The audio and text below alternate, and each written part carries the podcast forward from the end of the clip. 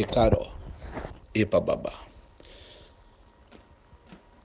Hoje falaremos do Opachorô, ferramenta utilizada por Orixá em suas manifestações,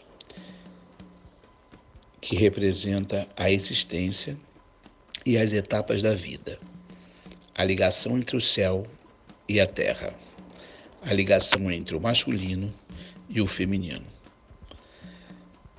É a demonstração da equidade.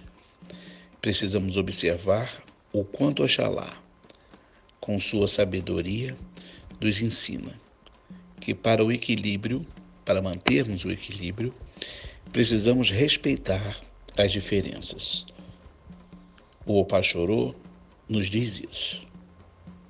O mastro central, que representa o masculino, e os anéis, os círculos em volta, representam o feminino. Os dois juntos permitem o equilíbrio, promove a fertilidade e a compreensão. Precisamos de ambos para que sejamos mais um.